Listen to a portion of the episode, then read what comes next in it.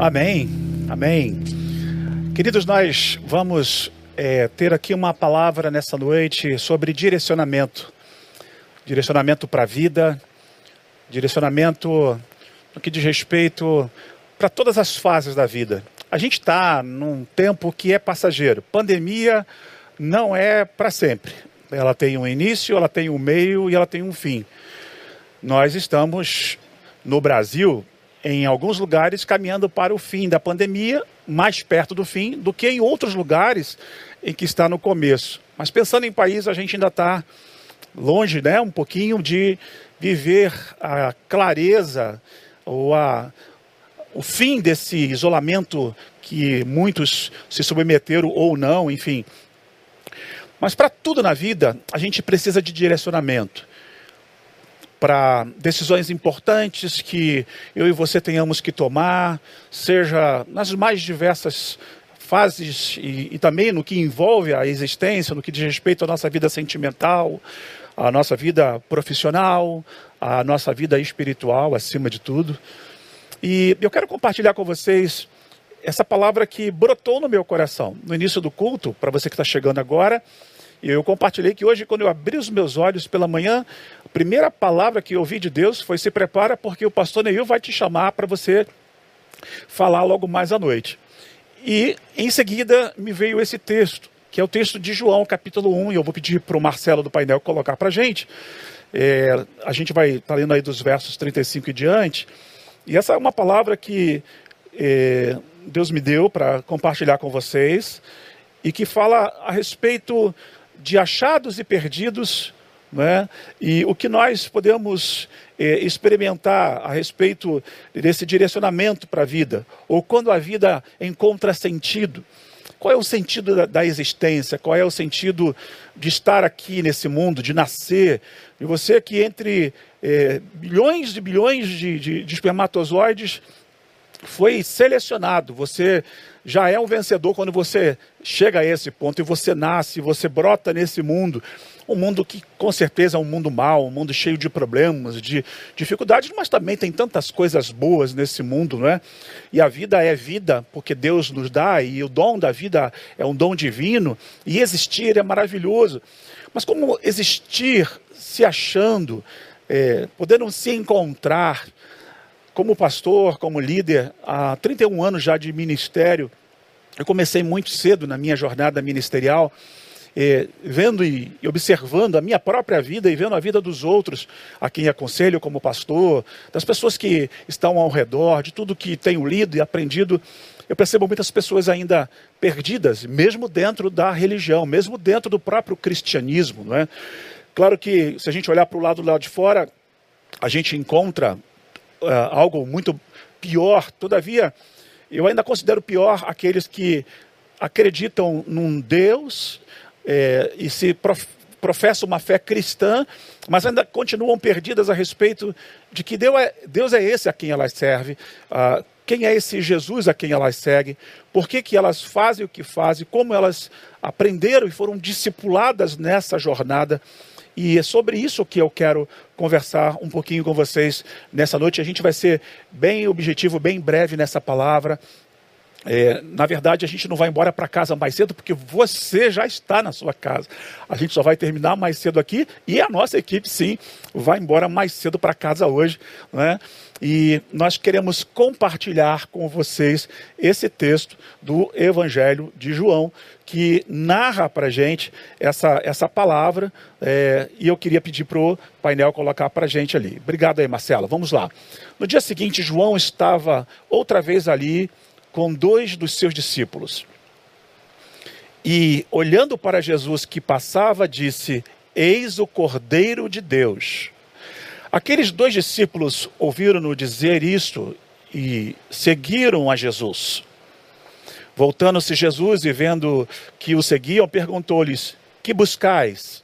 Disseram-lhe ele, ou eles, Rabi, que traduzido quer dizer mestre, onde pousas? Respondeu-lhes: Vinde e vereis. Foram, pois, e viram onde pousava, e passaram o dia com ele, e era cerca da hora décima. André, irmão de Simão Pedro, era um dos que ouviram João falar e que seguiram a Jesus. Ele achou primeiro a seu irmão Simão e disse-lhe: Havemos achado Messias, que traduzido quer dizer Cristo. E levou a Jesus. Jesus, fixando nele o olhar, disse: Tu és Simão, filho de João, tu serás chamado Cefas, que quer dizer Pedro.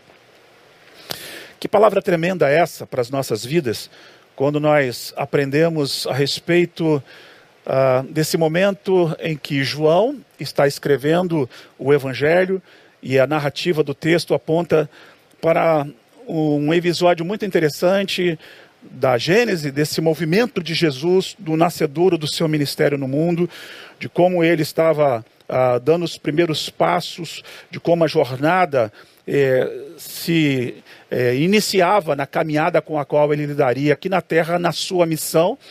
Jesus estava, portanto, completando seus 30 anos de, de existência. E como a lei propunha que um rabino, para ser reconhecido, deveria, portanto, ter a partir dos seus 30 anos completos, além de todos os estudos e preparações, uh, para, portanto, dar direção, para poder ensinar, para poder assumir na sinagoga, uh, para assumir no meio do povo os ensinamentos e dar direcionamento àqueles que eh, seriam seus talmidins, os seus discípulos. E esse episódio é muito interessante porque João, que é primo de Jesus e que precede a Jesus Cristo, que vem a preparar o caminho do Senhor. Havia promessas bíblicas a respeito disso. Isaías vai falar especialmente, né? Aquele que prepara o caminho do Senhor, aquele que aplana, né? Os, os vales, aquele que é, que derruba os montes e aplana os vales, que deixa o caminho reto, que limpa o caminho para que o Senhor venha, para que o Senhor passe. João vem batizando, pregando o batismo de arrependimento e ele tem uma multidão de pessoas o seguindo. João era um camarada bem diferentão na sua época, né? É, alguém que para ser seguido de fato tinha que ter é, mais do que um estilo. Mas João tinha um estilo bem, eu diria, é, repelente, né? no sentido de que o cara comia gafanhoto e tom, tomava mel, né? E, e comia mel. E vestia-se com pelos ou peles de camelo. E vivia no deserto. João, a despeito de ser filho de sacerdote, não exerceu o seu ministério no templo, não vivenciou sua uh, vida dentro das sinagogas. Ele caminha para um lugar árido, para um lugar ermo, para um lugar afastado da cidade, e diz a Bíblia que multidões afluíam para ouvir esse tal jovem que falava a respeito eh, de um sermão bem contundente, bem duro, chamava as pessoas de raças de víbora, chamava-os ao arrependimento, que confrontava policiais corruptos que falava aos pais, que falava aos filhos. Malaquias vai encerrar a profecia no último capítulo, no último texto do Velho Testamento, dizendo que viria Elias, e Elias é João, portanto, ele converteria o coração dos pais aos filhos e dos filhos aos pais, e esse é João. E ele está lá, está pregando, está fazendo discípulos, e ele está preparando o caminho do Senhor. Chega um momento, Jesus se aproxima é, dele para ser batizado, para inaugurar o ministério, portanto, e para se cumprir a justiça, João não queria, João não se sentiu digno nem de desatar as, as, as, os cadastros da sandália de Jesus. Jesus falou: para que se cumpra a justiça, João, você precisa me batizar. Jesus o batiza, perdão, João o batiza, e então ele começa a trazer a, a baila à tona o verdadeiro movimento de Deus, do que Deus havia preparado há muito tempo, que era esse momento em que João vai falar a respeito de Jesus. Ah, o texto que acabamos de ler vai nos mostrar algumas verdades e eu quero me debruçar nela junto com vocês aí em casa, aí nessa, nessa live, aí onde você puder nos ouvir depois deste encontro ao vivo, para meditar e aprender a respeito de como é essa ideia de estar perdido, de estar achado no conceito de Jesus. Bom, ah, na linguagem de Jesus, o perdido e o achado é muito diferente do que se propõe a, a existência comum das pessoas, não é? Há um texto de Mateus capítulo 16, que eu quero pedir ao painel para colocar para a gente aí, é, que é um texto que nós gostaríamos de pensar como essa palavra nos mostra é, o que é esse discipulado de Jesus, o que é caminhar com ele. Ele diz assim: então disse Jesus aos seus, aos seus discípulos, isso é Mateus falando. Se alguém quer vir após mim, negue-se a si mesmo, tome a sua cruz e siga-me. Pois quem quiser salvar a sua vida por amor de mim, perdê-la. Mas quem perder a sua vida por amor de mim, achá-la. Olha que palavra interessante. Quem é que está no caminho? Quem é que é o salvo aí nessa história? Quem é que está sendo salvo por Cristo? Está se salvando também de si mesmo? Quem é que se perde? Quem é que se acha nessa jornada da existência?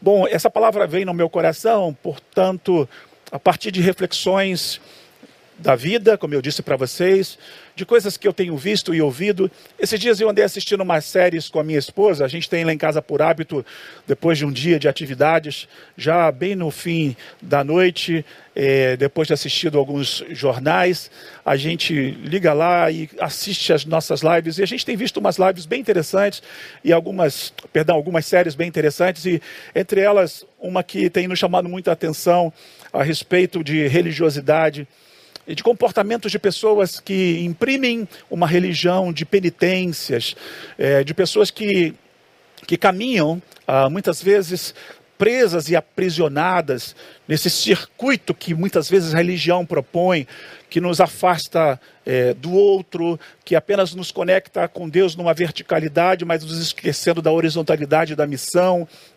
Enfim, pensando nessa fala, pensando em alguns aconselhamentos que nós temos emitido nesses dias. Esse texto me chama a atenção do que remete para Jesus, de como ele define as pessoas que se encontram com ele e das pessoas que ainda não se é, permitiram encontrar com ele.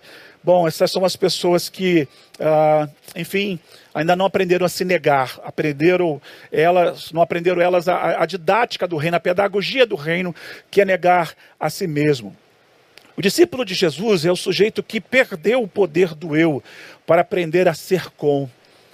Eu vou repetir isso. O discípulo de Jesus é o sujeito que perdeu o poder do eu para aprender a ser com com alguém, com as pessoas com as quais Deus espera que ela se conecte.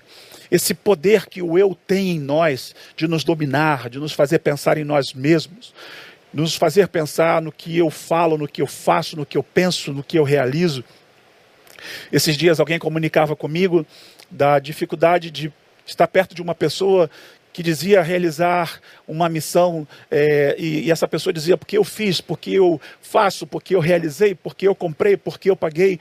Quando, até mesmo numa missão nós não estamos percebendo que não sou eu, é, é, por causa dele, foi ele que em mim. Aliás, irmãos, não há nada de bom em nós. Paulo diz: não há um bom sequer. Todos nós somos maus. Se há alguma bondade em mim, Paulo Elias, naquilo que eu realizo é porque ele é em mim. Se por alguma razão algum recurso chegou a mim, é por misericórdia e graça dele. Nem o ar que nós respiramos somos capazes né, mesmo de dominar. Olha aí essa pandemia gerando essa dificuldade toda com a principal causa morte, falta de ar. Como Deus nesse momento está nos ensinando a respeito dessa trajetória da vida, de como a gente precisa ser dominado nessa intenção que o eu tem tantas vezes de fazer esse mal em mim. Quando eu domina o meu ser, eu não sou bom para você, eu não consigo conjugar a vida, eu não consigo verbalizar de fato a vida no serviço, na dinâmica do que significa existir em Jesus Cristo nesse discipulado que ele propõe para nós. É uma vida de entrega, é uma vida de serviço. Há uma palavra do Ed que eu gosto muito, é, que ele diz que Deus não nos chamou para governar, nos chamou para servir. Nesse tempo que a, a igreja brasileira se confunde entre grupos tão diversos, né, das, dos muitos fragmentos do que é que denomina ser cristão no Brasil. O segundo maior país cristão do mundo é o Brasil onde a maior parte da sua população professa a fé cristã, seja católica, seja evangélica, e nas muitas vertentes né, que fragmenta ainda mais tanto os pentecostais, neopentecostais, temos os conservadores, os fundamentalistas, os puritanos, os liberais, né, os progressistas. Há tantas divergências do que diz respeito a essa ideia da fala, mas o que é e quem é o grupo, ou quem são, e a gente pode pensar a partir de pessoas que definem não só na fala, mas nas atitudes que apontam para o caminho de quem de fato é que está na direção certa. Quem é esse Jesus a quem nós devemos seguir? Bom, domingo passado o pastor trouxe uma mensagem aqui desses muitos Jesuses, como ele neologizou aqui, que existe. Ele falou do Gênio da Lâmpada, do Disneylândia e de tantos outros que aqui foram abordados, que não é o Jesus do Novo Testamento, trazendo para vocês um pouco dessa ideia, dessa fala, de como a gente pode seguir ao verdadeiro Jesus. E a gente está aqui hoje, esse Jesus que nos ensina a perder. Perder o irmão é a perda do eu. Você tem que perder essa esse poder, esse trono, se levantar desse lugar que você domina para que alguém se sente nele. E deixar que o Senhor reine e você fique ao lado e ele sentado no trono do seu coração, dirigindo, determinando as coisas, orientando você para esse caminho da entrega de uma cruz que você tem que carregar e a cruz é o negar-se. A cruz, algumas pessoas dizem: "Ah, minha sogra é a minha cruz". A minha não, a minha é uma sogra maravilhosa que eu amo muito, é como uma mãe para mim. Né? É, não é a cruz não é o seu patrão, a cruz não é o governo, a cruz não é não é a doença, não, uma cruz é você, sou eu que queremos ter, dominar, queremos nos sentir no sentido de estar lá no lugar de destaque com o qual nós temos que lutar diariamente. E crucificar esse eu é o grande segredo do discipulado é isso que nos torna verdadeiros discípulos de Jesus. E para isso, realmente, a gente tem que é, fazer valer a pena essa caminhada e essa jornada que ele propôs, propôs para nós. Seguir a Jesus é, é, mais do que trocar de religião. Ah, eu era de uma religião X, agora eu sou evangélico, agora eu, eu sou batista, agora eu sou pentecostal, sei lá, o que você é, professa seguir em termos denominacionais. Na verdade, é mais do que isso, é reaprender o rito, é, é, reaprender o rito, por exemplo, e eu posso enumerar aqui algumas coisas. Jejum, por exemplo, o jejum que Deus quer, não é? portanto, é o jejum mais do que a abstinência de alimento, o jejum que Deus quer é quando eu tenho valorizado a viúva, o órfão, é, no sentido de que eu me abstenho do pão, mas esse pão pode servir a essas pessoas.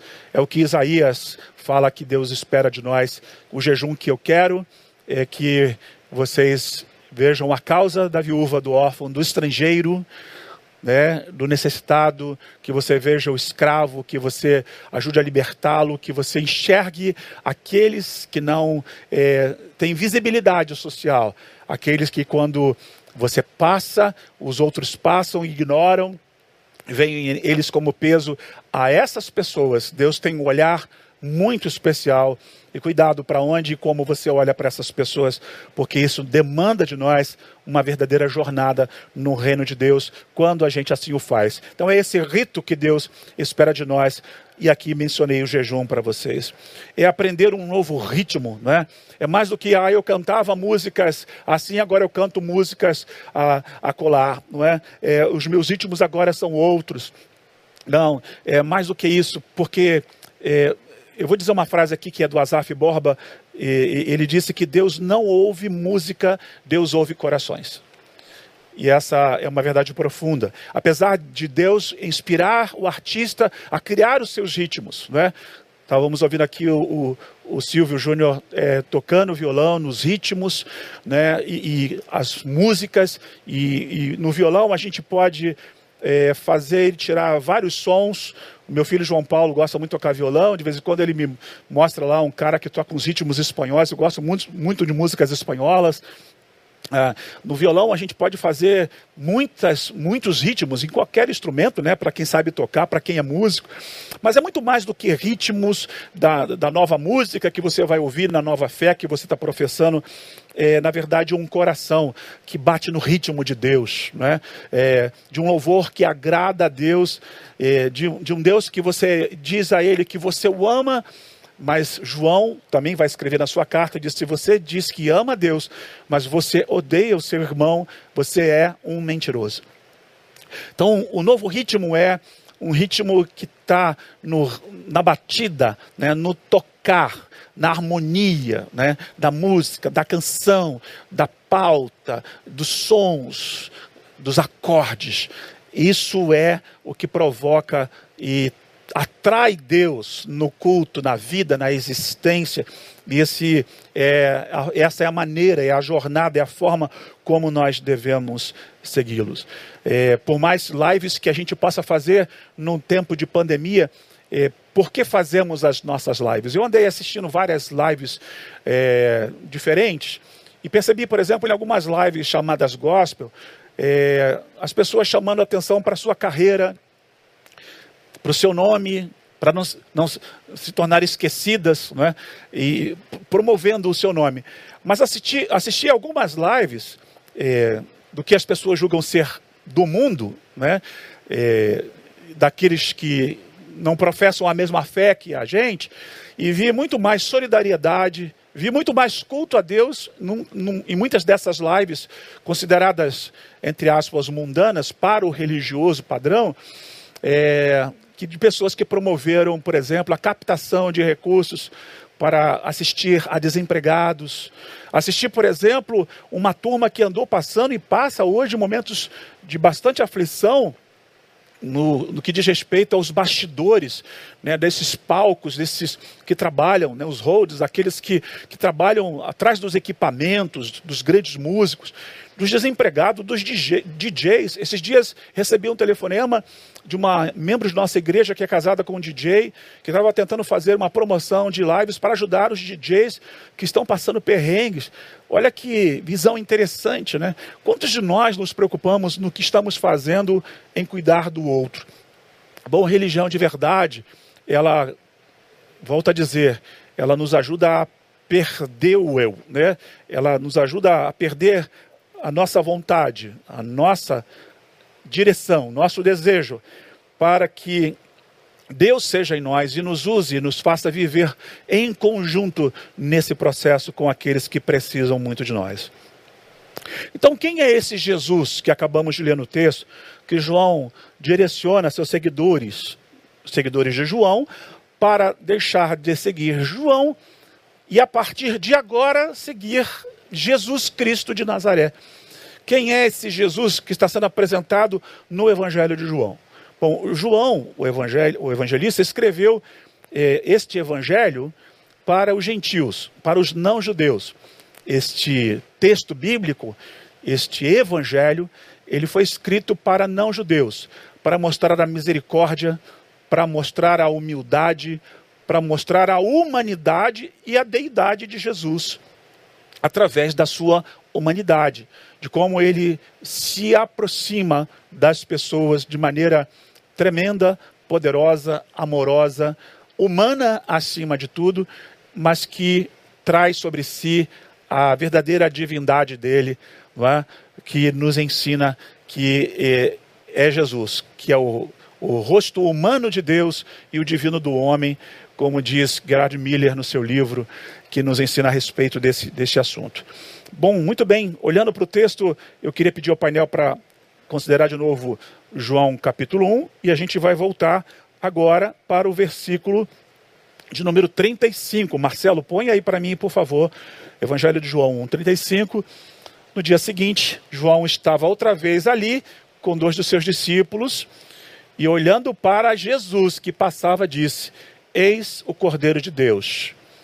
Aqueles dois discípulos ouviram-no dizer isto e seguiram a Jesus. Aí João cumprindo a sua missão.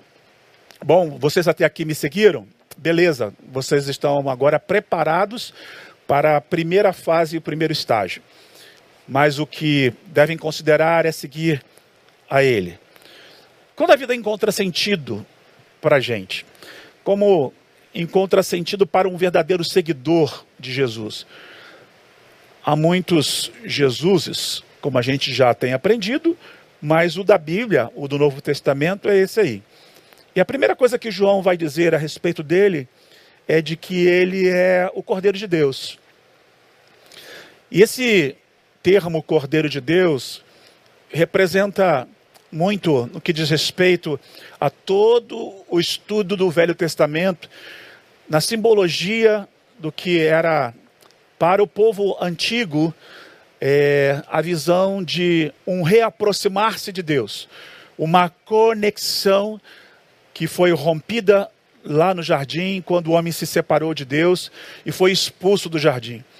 Desde que nossos primeiros pais lá, humanos, erraram, nós estamos longe do jardim. A vida é esse lugar que, por mais verde que tenha, não é capaz de nos fazer experimentar o verdadeiro sentido de paraíso se a gente não tem encontro divino, não tem um encontro verdadeiro com Deus.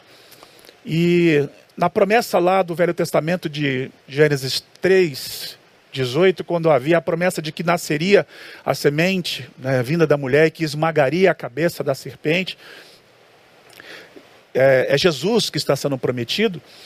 Toda a trajetória depois e, portanto, para o reaproximar-se de Deus na constituição das leis, porque no passado era lei, Moisés ouviu de Deus orientações para passar a Arão, que era o sacerdote, seu irmão e toda a descendência arânica, é, que deveria, portanto, constituir um ritual do sacrifício de um animal que deveria ter até no máximo três anos, um animal imaculado, sem mancha, um animal perfeito, sem defeitos, sem doenças, para que esse animal, que simbolizava na hora do perdão, o seu sacrifício ele era degolado, o seu sangue era aspergido, colocado em vários lugares diferentes, e a pessoa, a família que praticava este ato simbólico de confissão de pecados precisava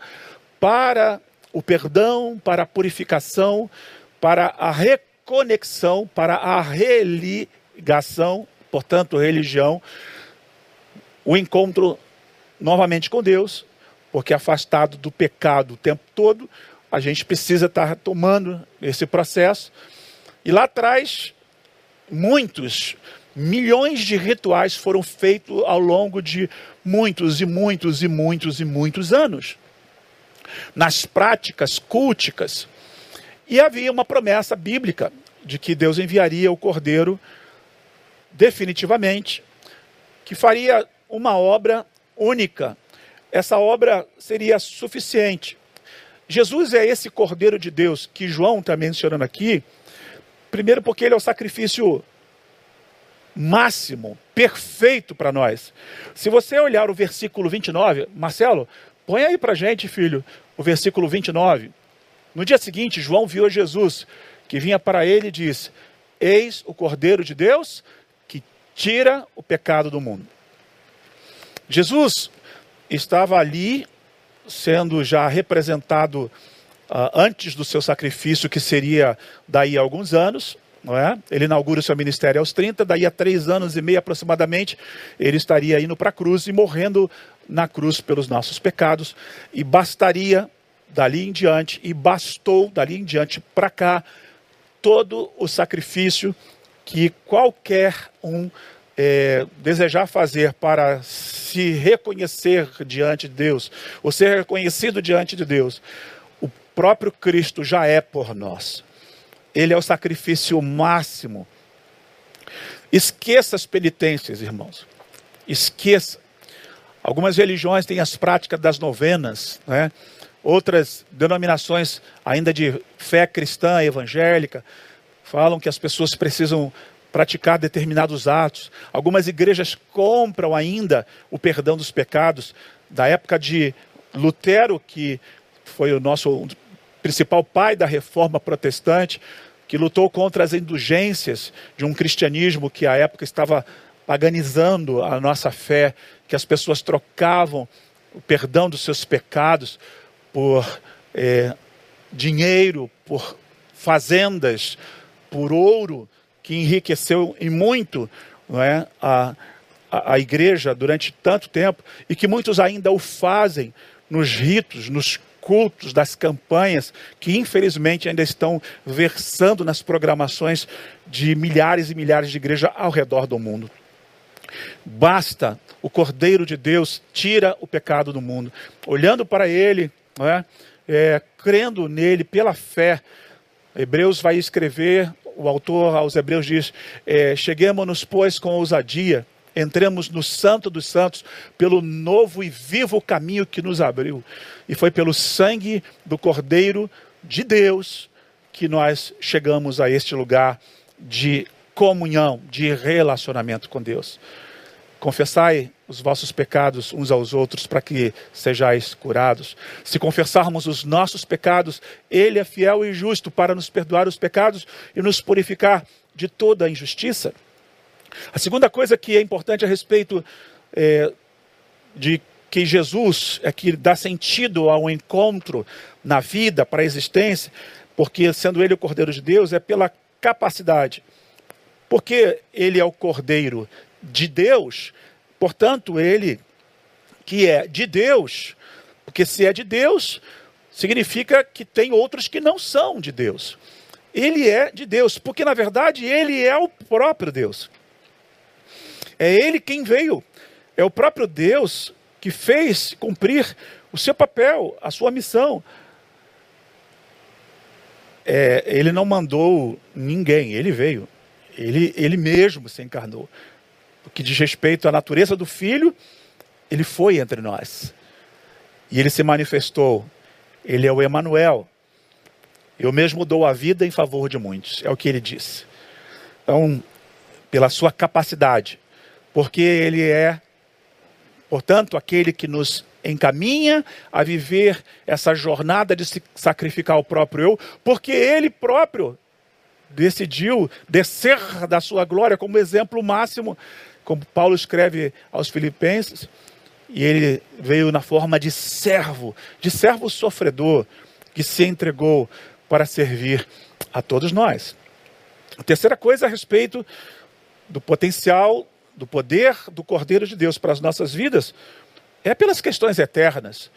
Aí mesmo nesse texto que nós estamos lendo, Marcelo, põe lá para mim o versículo 1 do capítulo 1 do Evangelho de João, aí mesmo nesse capítulo, joga lá no versículo 1. Olha lá. No princípio era o Verbo, e o Verbo estava com Deus, e o Verbo era Deus. Pode seguir. Ele estava no princípio com Deus, Todas as coisas foram feitas por intermédio dele, e sem ele nada do que foi feito se fez. Nele estava a vida, e a vida era a luz dos homens. A luz resplandece nas trevas, e as trevas não prevalecerão contra ela. É esse mesmo Deus que é eterno, que está agindo, interagindo através do Cordeiro de Deus. E eu quero lembrar a vocês que essa manifestação do Cristo na história, num tempo, num cronos, ela tem uma dinâmica do kairos, de algo eterno. Em Apocalipse, no capítulo 13, no versículo 8, o mesmo João vai escrever e ele diz: E adorá-lo-ão todos os que habitam sobre a terra, esses cujos nomes não estão escritos no livro do Cordeiro, que foi morto desde a fundação do mundo. Ou seja, muito antes da fundação do mundo, ele já havia sido morto. Deus não foi pego de surpresa, gente, pelo pecado. O diabo não deu um golpe no Deus que nós servimos e aprontou contra ele. Não! Deus, na sua glória, na sua soberania, criou-nos com a capacidade de decisão. Então, estamos falando de encontrar rumo, destino para a vida, e ao decidir fazer isso, nós precisamos entregar a nossa vida, o controle da nossa vida, a direção da nossa vida, a partir dessa pessoa que é Jesus. Quem é Jesus nesse recorte aqui dessa palavra que eu estou trazendo para vocês? Em primeiro lugar, porque ele é o Cordeiro de Deus. Foi isso que João disse aos seus discípulos. Olha aí, ó. Cordeiro de Deus. Seguiu. Ele tira o pecado do mundo. Ele é o sacrifício por nós, ele é o sacrifício máximo, perfeito. Ele é antes da fundação do mundo. Ele é o Verbo divino. Ele é a luz. Ele é antes do princípio. Ele é o Alfa e o Ômega. Ele é o Senhor da história. Gente, nós estamos entregues nas mãos de um Deus que tem o controle de todas as coisas. Por que temer a existência? Por que nos desesperar? Por que chorar ao ponto de desesperar. Nunca foi proibido chorar na Bíblia, aliás, a Bíblia não proíbe nada disso. É chorar sem se desesperar, é viver apesar dos desafios da vida, saber que Deus tem o controle das coisas. Apesar dessa palavra frágil, Cordeiro de Deus, sacrifício, limitado, imolado, vai ali ser subjugado. É, na verdade, não foi subjugado. Ele, na verdade, ele, ele, ele colocou-se no controle da sua própria vida, porque ele sabia que a morte não seria capaz de detê-lo. Ele tinha essa palavra lá no seu próprio entendimento, da sua própria criação, na sua própria fala, nas suas próprias profecias declaradas a nós. Então, essa é a primeira questão que nos remete, portanto, a essa visão de quando a vida encontra sentido. Eu me encontro e eu tenho sentido para a minha vida porque eu creio no Cordeiro de Deus que tira o pecado do mundo, que tira os meus pecados diários. Eu sou um pecador como você o é. Nós todos temos essa dificuldade de lidar com muitas das tentações que a todos os dias vêm sobre as nossas vidas. E esse Deus é capaz de tirar o pecado do mundo, tirar o pecado do meu coração e purificar para que eu siga nessa jornada leve, livre, para avançar junto com Ele. E é muito importante dizer isso, que ele vai junto com a gente nessa jornada. Em segundo lugar, a vida encontra sentido na existência quando nós aprendemos de que ele é um mestre, de que ele nos ensina. João vai falar, portanto, uh, vamos lá para o versículo 38, Marcelo, por favor. Voltando-se Jesus e vendo que o seguiam, perguntou-lhes: Que buscais? Disseram-lhe: Rabi, que traduzido quer dizer mestre. Onde pousas? Onde moras? Onde habitas? Eles chamam Jesus de mestre, de rabi. Como eu disse para você, Jesus, ele inaugura o seu ministério aos 30 anos. Ele tem, é, portanto, essa titularidade, esse reconhecimento público, esse reconhecimento dentro do seu contexto religioso de então. E ele vai ah, ser aferido né, e ser visto como um mestre. E essa declaração dos discípulos me chama a atenção para essa segunda fala nessa hora, que diz respeito de que a vida encontra sentido na existência nos seus ensinamentos. Ele é mestre por excelência, porque ele, ele serve para nós de exemplo, não só pelo que fala. O mestre é aquela pessoa que tem a capacidade de ensinar com toda a lateralidade, a profundidade que se demanda de mestres, e portanto o mestrado, não é? se a gente estuda e faz uma faculdade, é, a gente precisa desenvolver pós-graduações, especializações e mestrado para poder ser aferido da capacitação de dar aula, de ter conhecimento profundo. Jesus era um conhecedor, ele era um estudioso. Desde muito pequeno, né, ensinado pelos homens e por Deus. Ah, mesmo sendo homem, ele não recebeu um download como no Matrix, que botava lá um, um, um pendrive e baixava tudo. Não, ele também estudou, ele aprendeu, ele observou. Mas é algo que vai além. Quando ele é chamado de mestre, a dimensão da palavra mestre na pessoa, na persona de Jesus, aquele que nós seguimos ou professamos seguir, ela nos remete à ideia de, de um, um homem preparado pelos homens e por Deus, né? e que, em primeiro lugar, fala da autoridade dos seus ensinamentos. Tem um texto de Mateus capítulo 7 que eu quero pedir ao Marcelo para colocar para a gente, lá no versículo 28, diz assim: Ao concluir Jesus esse discurso, o que? Ah, o Sermão do Monte, as multidões se maravilhavam da sua doutrina, porque as ensinava como tendo autoridade e não como os escribas, como quem tinha autoridade. Alguém que tinha mais do que uma capacidade de eloquência, de carisma, o seu caráter, a, autoridade não estava no fato dele dizer, ó, oh, faça assim, faça assado, com ênfase, né? Mais do que uma, uma palavra que é, não fazia as pessoas não dormir, mais do que isso, era uma palavra que mexia com o coração das pessoas, fazia arder o coração, fazia a mente refletir e pensar fora da caixa, e percebia que aquela religião já não dizia mais ao que vinha, ao que veio, que as leis não podiam é, atender às demandas das pessoas. Estava começando um tempo novo, é um novo testamento, é o tempo em que a lei é, não deixa de existir, mas o cumprimento dela na dimensão do que de fato a lei propunha, mas que o, os cordeiros do passado não foram capazes, mas que esse cordeiro de Deus, mestre, rabi, era, portanto, suficiente para fazê-lo, como quem tem autoridade, porque vivia, porque falava como quem mais do que sabe, como quem entende, como quem entende das coisas, como quem é experimentado, como aquele que se submeteu para poder experimentar, mais do que aquele que está atrás de, um, de uma mesa lendo, estudando. É tão importante, não é? Aprender, desenvolver, conhecer. Mas na fé cristã, queridos, nós temos que ir para além disso, mais do que uma boa biblioteca por detrás, que, que apoia os nossos conhecimentos, e isso é importante, é a vida, é na prática, é na realidade. É, e para nós que somos seres errantes, é aprendendo também com os nossos erros, é tendo sucesso no fracasso, é tendo a, aprendizado nas experiências da vida, é, aprendendo todos os dias um pouco mais.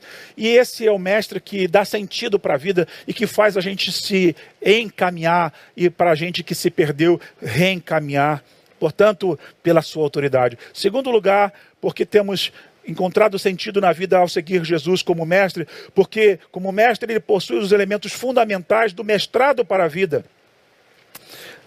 Há um texto de Mateus 11, 28, e nós vamos para lá agora. Diz assim: Vinde a mim, todos os que estáis cansados e oprimidos, e eu vos aliviarei. Tomai sobre vós o meu jugo e aprendei de mim, que sou manso e humilde de coração, e achareis descanso para as vossas almas. Como é que esse mestre se comporta? Ele possui os elementos fundamentais de um mestrado da vida: mansidão e humildade. Pense nisso.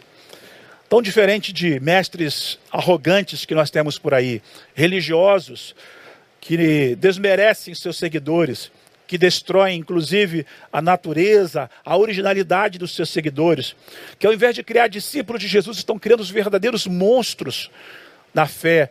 Pessoas que têm membresia dentro de uma igreja, mas não fazem parte do corpo de Cristo. São até batizadas, algumas batizadas até no Rio Jordão. Meu irmão, você pode ter sido batizado no Rio de Jordão, no Rio Jordão. Você pode ter batizado, sido batizado na igreja você pode ter sido batizado dentro de, uma, de, um, de um tanque de óleo de, de unção, mas é, isso não é capaz de transformar a sua vida é, se você não seguir o verdadeiro mestrado de Jesus, que aponta para essas duas questões agora, que fala dessa, é, desses elementos fundamentais, a mansidão e a humildade. Mansidão não significa apatia, não significa que alguém que está concordando com tudo, que alguém para não brigar sai fora. Não, mas é alguém que é, sabe, sabe colocar as coisas. É, é, assim que ele vai respondendo, por exemplo, aos senhores, aos doutores da lei.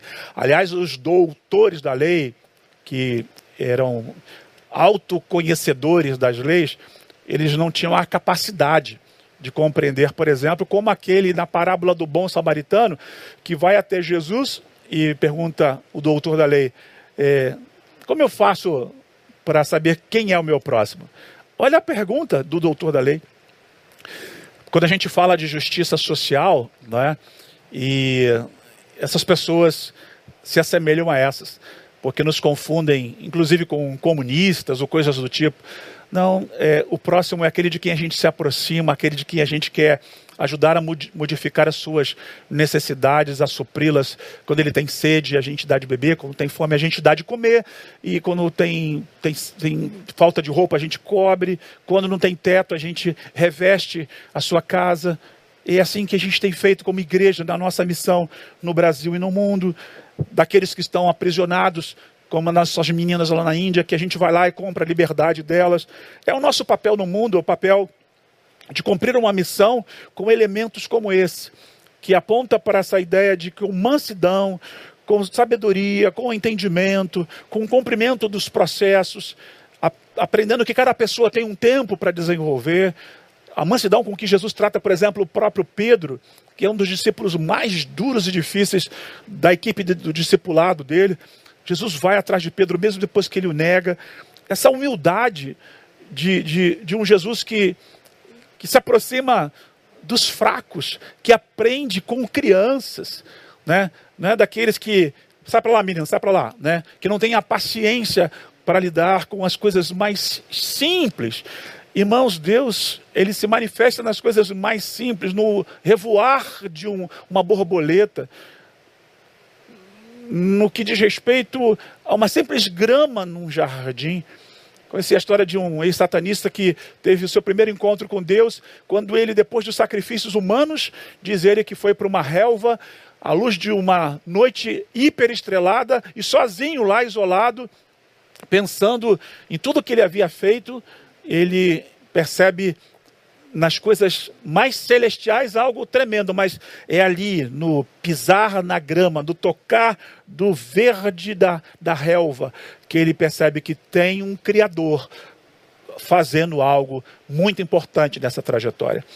Bom, essa maneira que Jesus ensina é muito interessante, e quando ele chama para vir a ele todos os que estão cansados, você que está cansado, que está oprimido, que está perdido nessa trajetória, para onde ir, como fazer, a quem seguir, uh, qual igreja que eu entro, qual é a denominação de Deus? É aqui nessa igreja, naquela lá? Quem é que está falando a verdade? É o pastor lá, famoso da mídia, que tem milhões de seguidores. São aqueles que estão nos governos se dizendo cristãos no Brasil e no mundo. Quem é? O que é? Qual é essa verdade? Bom, Jesus é essa verdade. Ele não decepciona ninguém. É Ele que nos alivia. É Ele que nos traz descanso. Sabe por quê? Porque diz aqui o texto: Aprendei de mim, que sou manso e humilde de coração. Aprender dele. Não é aprender do que ele fala, mas é aprender nele. Porque dele e por ele são todas as coisas e, e é envolver-se com ele. Como eu disse, é a perder esse poder do eu para ser com, com ele na vida de alguém. Portanto, ser com algumas pessoas com as quais, na sua linha de relacionamento, no seu network, você vai ter oportunidade na sua vida de se relacionar e de ser transformado com elas e para elas, para a glória de Deus. E aí a gente aprende, portanto, isso. Para terminar, em terceiro lugar, a vida encontra sentido na existência quando achamos o Messias. Vamos voltar para o texto, João capítulo 1, no versículo de número 41. Marcelo põe para mim aí. Ele achou primeiro seu irmão Simão, quem é André, e disse-lhe: havemos achado o Messias, que traduzido quer dizer Cristo. E o levou a Jesus. Jesus fixando-lhe, ou fixando nele o olhar, perdão, disse: Tu és Simão, filho de João. Tu serás chamado Cefas, que quer dizer Pedro. André, que era seguidor de João, havia sido orientado por João a seguir o Cordeiro de Deus, que tira o pecado do mundo a quem ele chama de mestre, ele e alguns outros, ele vai contar ao seu irmão Pedro que ele acabou de encontrar o Messias. Chama Pedro e traz para conhecer Jesus e disse: Achamos o Messias. O que significa, portanto, isso? Nessa ideia de ser achado na existência. É quem acha Jesus no conhecimento de quem ele é. Bom, Messias, de maneira bem simplória, significa ungido. Ungido, essa, é, esse é o significado da palavra Messias. Ungido significa mais do que besuntado por óleo, por azeite, com óleo de unção. Tem também essa simbologia, mas é, em tempos onde o cristianismo, as pessoas esperam por outros messias, já tendo esse, né? o que temos visto são decepções e desilusões. Há tantas pessoas ainda esperando esse Messias que vai salvar é, alguns dos nossos movimentos e necessidades. Outras doentes desenvolveram a tal chamada famigerada síndrome de Messias.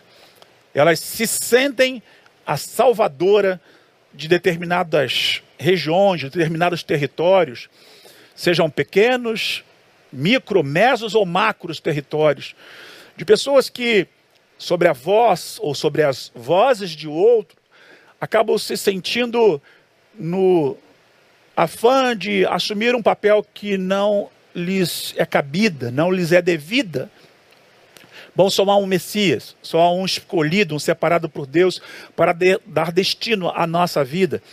Nós podemos ter até lideranças que nos ajude a fazer isso, como fez André, que tendo achado o Messias, trouxe Pedro para dizer: achamos o Messias, é Cristo aponta para ele, convida para ele, como eu estou fazendo você, a você agora esse convite, para você vir ao Messias, para você se achar no Messias. Jesus é o Messias, portanto, porque, primeiro, ele é de linhagem real. Ele é ungido porque, segundo a tradição da história, ele deveria ser alguém da linhagem de um homem, de um rei chamado Davi. E se você for lá, depois ler na genealogia de Jesus em Mateus, Lucas também vai narrar, ele é da linhagem de Davi. Portanto, como rei, tem direito ao trono. E isso aponta primeiro de que Jesus, ele é da história e faz parte da história também. Ele é mais do que o Jesus histórico que as pessoas contam. Saber que Jesus esteve na história não é suficiente para uma transformação profunda da minha existência. Esse conhecimento de que Jesus esteve na história não basta. E é mais do que aceitá-lo como Salvador, é vivenciá-lo no processo do seu senhorio e do seu exemplo. Porque a despeito de, disso tudo, né, a palavra Messias, ela também significa, portanto, em segundo lugar, separado e preparado para isso. Ele foi separado por Deus. Salmo 2, versículo 6, é uma das muitas profecias, portanto, que fala sobre essa ideia, eu tenho estabelecido o meu rei sobre Sião, meu santo monte. Falarei do decreto do Senhor. Ele me disse: Tu és meu filho, hoje te gerei. Pede-me e eu te darei as nações por herança, as extremidades da terra por sua possessão. Algumas versões que ele foi ungido, né, para servir, para vir, para assumir o controle da história da humanidade mas para assumir o controle da história daqueles humanos que decidiram seguir os seus passos. Porque desde que Jesus esteve aqui, enganados, muitas pessoas acreditam que Jesus veio fundar uma religião chamada cristianismo. Não é verdade. Esse é um dos maiores enganos que lesa a fé verdadeira, a fé cristã. O cristianismo jamais foi proclamado por Jesus ou pelos seus seguidores fiéis e verdadeiros. O cristianismo é uma religião institucionalizada a partir de um império, de um império romano, de um homem chamado Constantino, na história está descrito isso, que traz um novo rumo para a história do cristianismo, que permeia a desvalorização e a desconstrução do que era o autêntico evangelho do Novo Testamento. E antes de 300 é, depois de Cristo, de Cristo até 300 anos depois, o evangelho tinha entre altos e baixos, suas dificuldades, mas a sua autenticidade. Mas a partir desse tempo, a história toma novos rumos e essa fenda, essa ferida, eu diria essa tragédia, ela marca as nossas vidas até o dia de hoje. Se a gente não for, fizer uma leitura crítica, se a gente não só conhecer essa parte da história, para a gente saber a quem, por que seguimos, mas acima de tudo com é, o traço é, da, da intimidade com a qual nós lidamos com esse Cristo, que é narrado no Novo Testamento, dificilmente a gente vai se achar no destino da nossa jornada cristã. E ele é Messias porque ele foi ungido, eu, porém, ungi o meu rei sobre o meu santo monte. Ele foi separado, ele foi ungido, ele foi preparado para isso. Deus, o próprio Deus, se preparou ungindo o seu filho e ele encarnado veio até nós, como já até aqui falamos. Por último, falando da ideia de que ele é Messias, porque ele é Messias sem esses complexos, né? ele é Messias de verdade, de fato, é Messias por inteiro sem essa ideia meia-boca que tem por aí. Porque ele é Messias por inteiro? Porque ele, ele contempla tudo e a todos. Deus amou o mundo de tal maneira. Vejam que acabei de falar de Constantino, que começou no Império, né? E a, a religião, ela começou processos de hierarquia. Sabe, irmãos, no reino de Deus, o maior é aquele que serve. Portanto, quebrado sobre a ideia de governo, né, a, a, intenção do Cristo na história. Não é pecado estar no governo servindo a uma nação como cristão, mas jamais foi o sonho divino colocar esses status quo ou essa ideia piramidal como a humanidade se constitui a partir dessa ideia satânica em que as pessoas que estão acima, como um mau exemplo desse desembargador que é, desconsiderou uma, uma, uma lei importante do uso das máscaras e que chama um, um, um policial é, municipal, um guarda municipal é, de analfabeto, o Deus embargador. Eu só citei isso aqui porque é algo que tem mexido muito com a gente nos últimos dias e mostrando como a, as pessoas elas, elas são soberbas, elas elas não veem o outro, elas não aprendem das outras, elas não aprendem com os humildes. Ah, o nosso Messias, gente, ele é diferente. Ele é, a despeito de ser o rei ungido, mas ele, ele veio ele veio no meio dos fracos, dos humildes, dos necessitados, dos marginalizados. Esse Messias nasceu numa manjedoura, não foi no berço de ouro. Ele não nasceu num palácio, num berço de ouro, num quarto cheio de quadros e artes caras. Ele não nasceu no meio desse jardim que os palácios propõem, de muitos quartos, onde muitos empregados o serviram. Não, não, não. Ele nasceu num lugar muito simples e viveu a sua vida de maneira simples. Quando ele chama os seus discípulos que disseram: Onde o Senhor habita? Ele vem comigo. É, era aquele lugar, sabe onde ele habita?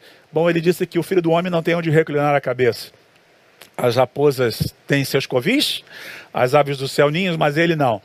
E Jesus está, na verdade, no coração do contrito, do quebrantado. Ele é Messias porque ele tem essa capacidade de, de quebrar esse paradigma que nós, lamentavelmente, desde que o mundo é mundo a partir dos nossos pais, como eu falei, gente, a gente não está no paraíso quando está longe de Deus. Quer vir para uma preparação de paraíso, se aproxime daquilo que Deus tem para nós, de tudo que Ele tem sustentado para as nossas vidas. E eu quero concluir né, a minha palavra nessa hora, falando de que na caminhada, por mais convicções que a gente tenha, nós também teremos as nossas dúvidas, nós teremos as nossas dificuldades, é, nós teremos os nossos momentos de crise, ninguém está isento disso. Eu quero ler um texto do Lucas, no capítulo 7, põe aí para gente, Lucas, capítulo 7, versículo 20, que vai falar de um outro episódio de João Batista, em que já mais adiante ele tem, apesar de ter dito, olha aí o Cordeiro de Deus que tira o pecado do mundo, os seus discípulos foram, chamaram de Messias, de Mestre, texto vai dizer que quando aqueles homens chegaram junto dele, disseram: João, o Batista, enviou-nos a perguntar-te: És tu aquele que havia de vir, ou havemos de esperar outro? Naquela mesma hora curou a muitos de doenças, de moléstias e de espíritos malignos, e deu vista a muitos cegos. Então lhes respondeu: Ide e contai a João o que tens visto e ouvido. Os cegos veem, os coxos andam, os leprosos são purificados, os surdos ouvem e os mortos são ressuscitados. E aos pobres é anunciado o Evangelho. Qual é o sentido da existência? O que que você no meio desse tempo que nós estamos vivendo, no meio das nossas crises, porque todos nós temos nossos dias de crise, nossos períodos de crise. Como eu falei, eu acordei com essa palavra no meu coração ouvi que o pastor Neil me chamaria para pregar hoje, não sou eu que comumente estou aqui. Ah, ele me chamou, eu até contei isso para minha esposa. Preparei essa palavra, ela é para alguém, e eu espero que você tenha sido abençoado por ela. E saiba que Jesus responde a João e diz: Olha, você está vendo isso tudo aí? Sou eu mesmo. Mas mais do que os milagres que Jesus está operando, me chamou muita atenção o finalzinho do texto, que diz: É anunciado o evangelho aos pobres. Esse Cordeiro de Deus, esse, esse mestre que sabe dar direções para a vida, eu, eu tenho muita saudade do meu pai, que já vai fazer quatro anos que faleceu. Meu pai foi um homem que me ensinou muitas coisas sobre as ruas do Rio de Janeiro, numa época que nós trabalhávamos juntos numa empresa que nós tínhamos. Ele me ensinou a andar pelos becos, pelos túneis da cidade, sair dos engarrafamentos, Caxias, São Gonçalo e Rio de Janeiro, em todas as áreas, em todas as zonas. Modéstia à parte, eu conheço muitas ruas, nem tantas por nome, apesar de hoje a gente ter o Waze, né? Mas o Waze, por exemplo, não é capaz de, às vezes, nos avisar que nós estamos entrando num lugar perigoso, dominado por milícias, por tráfico. E muitas pessoas, infelizmente, usando o próprio Waze, acabaram sendo atingidas por balas, algumas feridas, outras morreram por conta disso. Mas eu me lembro que meu pai me ensinou a andar por essas ruas da cidade, e o conhecimento nos ajuda a ir e voltar, a ter essa capacidade de, de conhecendo, saber os destinos. Para você que tem se perdido nos destinos da vida, que anda sem saber muito bem como se amparar. Olha para esse Jesus aí do Novo Testamento. Cordeiro que tira o pecado do mundo. Aí, pastor, você não sabe o que eu fiz. Não há nada que Deus tenha feito que eu e você não sejamos capazes de destruir, mas não há nada que eu e você tenhamos destruído, destruído que a graça de Deus não seja capaz de restaurar. É, pastor Novaes dizia sempre isso lá na, na Barão do Taquara e ele foi meu pastor, eu me lembro dessa frase. E eu quero orar com você, que estava perdido até agora. Eis o Cordeiro de Deus, a ele seguir. Ele é mestre por excelência. Aprenda com seus ensinamentos, com a mansidão, com a humildade dele. Aprenda com o Messias, que por mais rei poderoso, ele é um rei perto.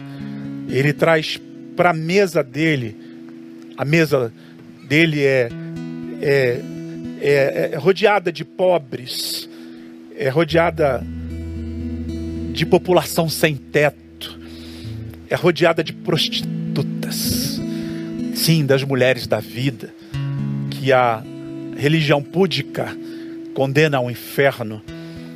Sim, na sua mesa tem os pequeninos as crianças.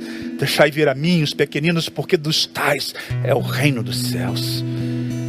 Essa é a mesa de Jesus. É a mesa dos ricos, mas dos ricos tipo Zaqueu, que se arrependem. Não que ele rejeite o rico, mas é que o rico dificilmente entrará no reino dos céus. Mas os pobres, os humildes de coração, eles estão se aproximando mais de Jesus. Seja esse, seja simples, seja humilde. Ouça, como João faço dele as minhas palavras. Eis o Cordeiro de Deus que tira o pecado do mundo. Seguiu ao Mestre, ao Messias, a Jesus. Vamos orar?